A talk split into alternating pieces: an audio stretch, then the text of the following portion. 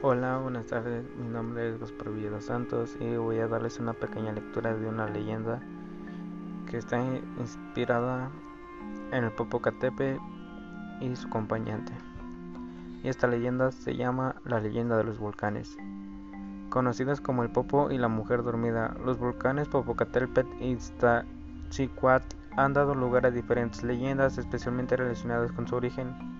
En esta antigua leyenda maya, el amor y la desgracia de los enamorados son la causa del nacimiento de los volcanes.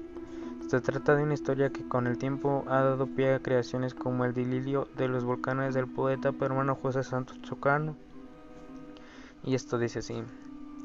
Dice una antigua leyenda que los volcanes Popocatépetl e Iztaccíhuatl, de los más altos de México, representan una doncella y un joven guerrero tlaxtelcas Iztaccíhuatl era la princesa más bella y se enamoró del guerrero Popocatépetl en uno de los más valientes de su pueblo.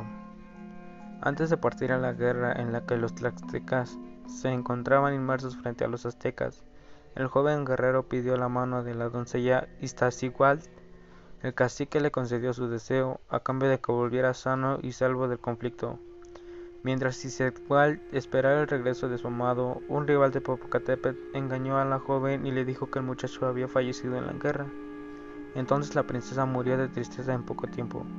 Cuando Popocatépetl regresó de la guerra, recibió la mala noticia durante días y, y noches, vagó por la ciudad pensando cómo podía honrar el gran amor que había tenido.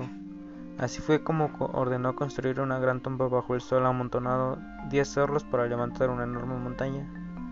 Entonces tomó el cuerpo de la princesa y la recostó en la cima de la montaña. Ahí la besó por última vez para después con una antorcha humear en la mano arrodillarse a velar por el sueño eternamente. Ahora una pequeña parte en inglés.